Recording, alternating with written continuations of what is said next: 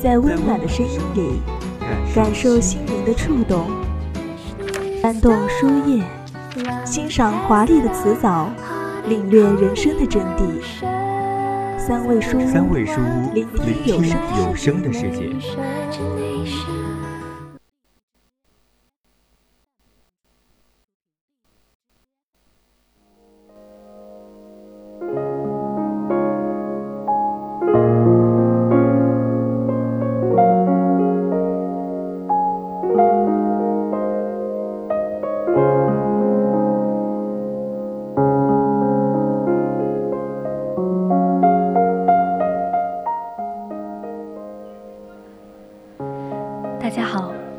你正在收听的是 FM 幺零零 VOC 广播电台，在每周一晚为你送上的侧耳倾听，我是佳薇，欢迎大家在节目中与我们进行互动。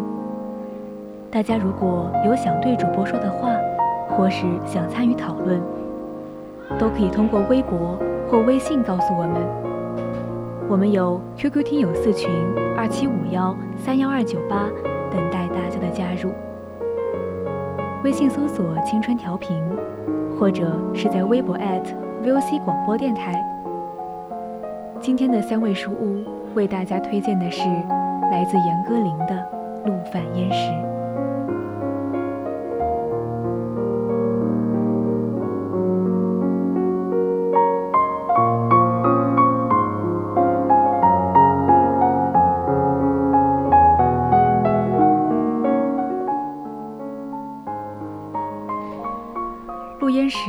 和冯婉瑜的第一次相见，是在一九二四年。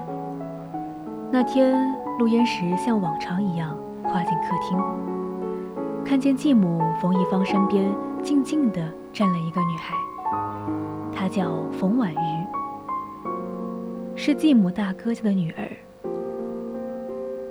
冯一芳把自己的侄女带到陆家来。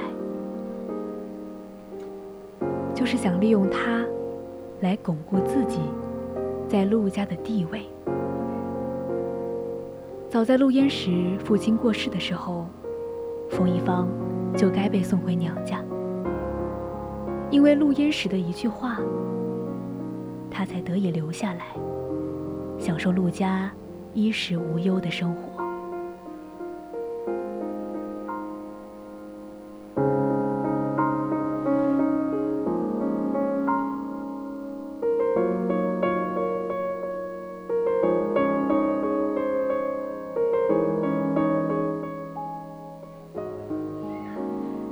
如今，他想用冯婉瑜来拴牢到了适婚年纪的陆焉识。冯婉瑜的眼睛长长的，介于双眼皮和单眼皮之间。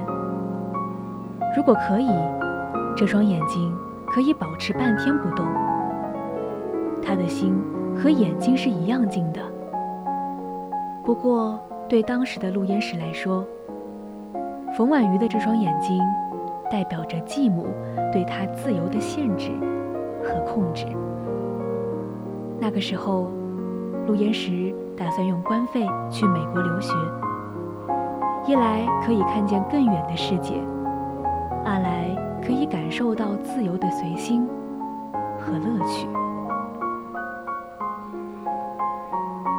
冯一芳批准了他的请求，这对陆焉识来说。是天大的恩赐。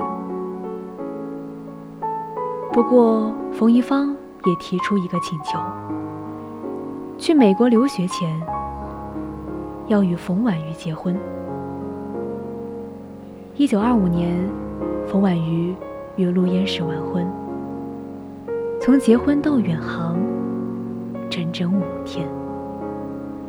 陆焉识看都没看冯婉瑜一眼。他用不急不躁的微笑，将自己封闭起来。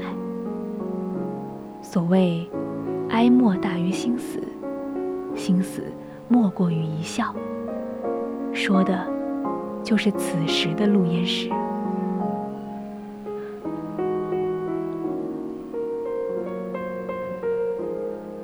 作为典型的中国传统女性的代表，隐忍是婉瑜的主要性格特征之一。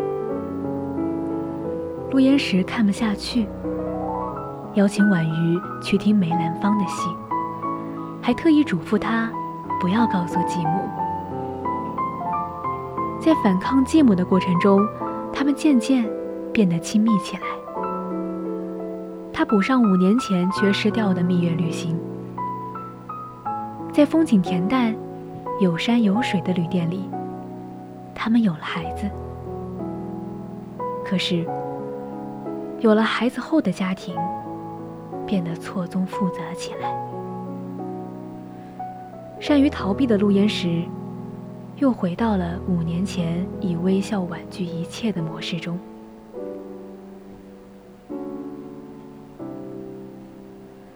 他沉浸在学术研究和论文写作中。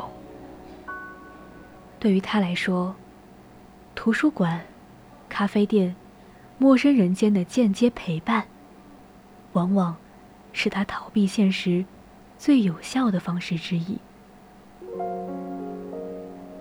一九四零年，燕石所在的大学第二次搬迁，他也从上海来到了重庆。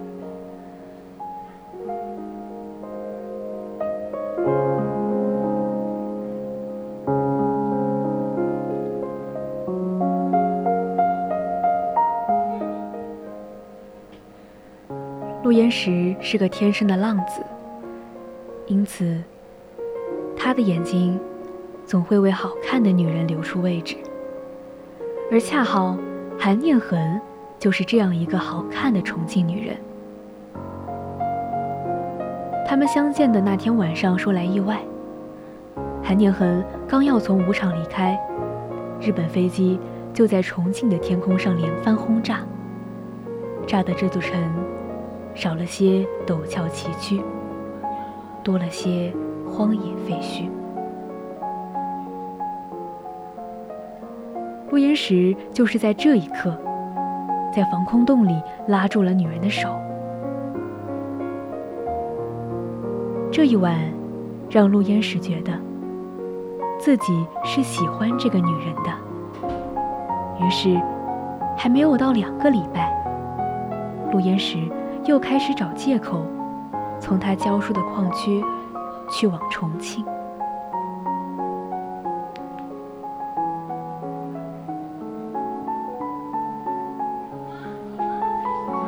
只不过没多久，日本就占领了香港，重庆的战争迫在眉睫。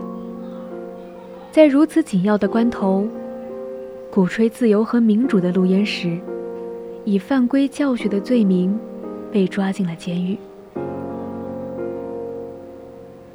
一九四四年，日本军队直逼重庆，韩念痕就是在这个时候被燕石救出来的。可是，他逐渐看到了自己与陆焉识的无望，于是，他彻底消失在陆焉识的生活里，而陆焉识则再次以反革命的罪名，被流放到了西北荒漠里。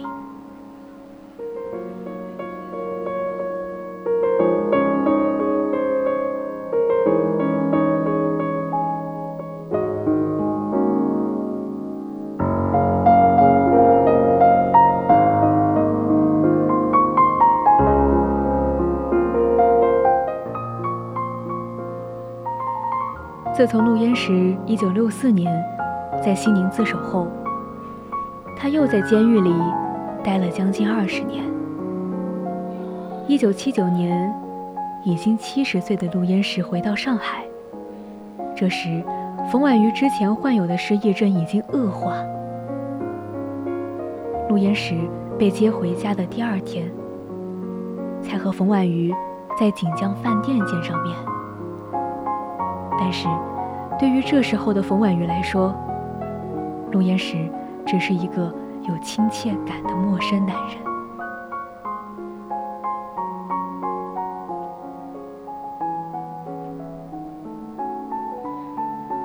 冯婉瑜对陆焉识的爱不是执念，不是纠葛，更像是一种亲情的自然袒护，但又不失爱情的纯粹。冯婉瑜最后一刻都在袒护他的陆焉识，哪怕他回不来，也不是他的错，而是路太远了。我以为在那样苍凉的背景之下，人的一生注定悲凉。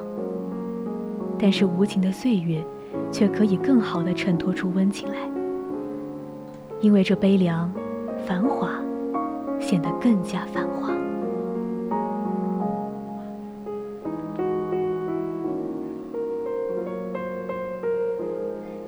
今天的三味书屋就告一段落了，我是主播佳薇，我们下期再见。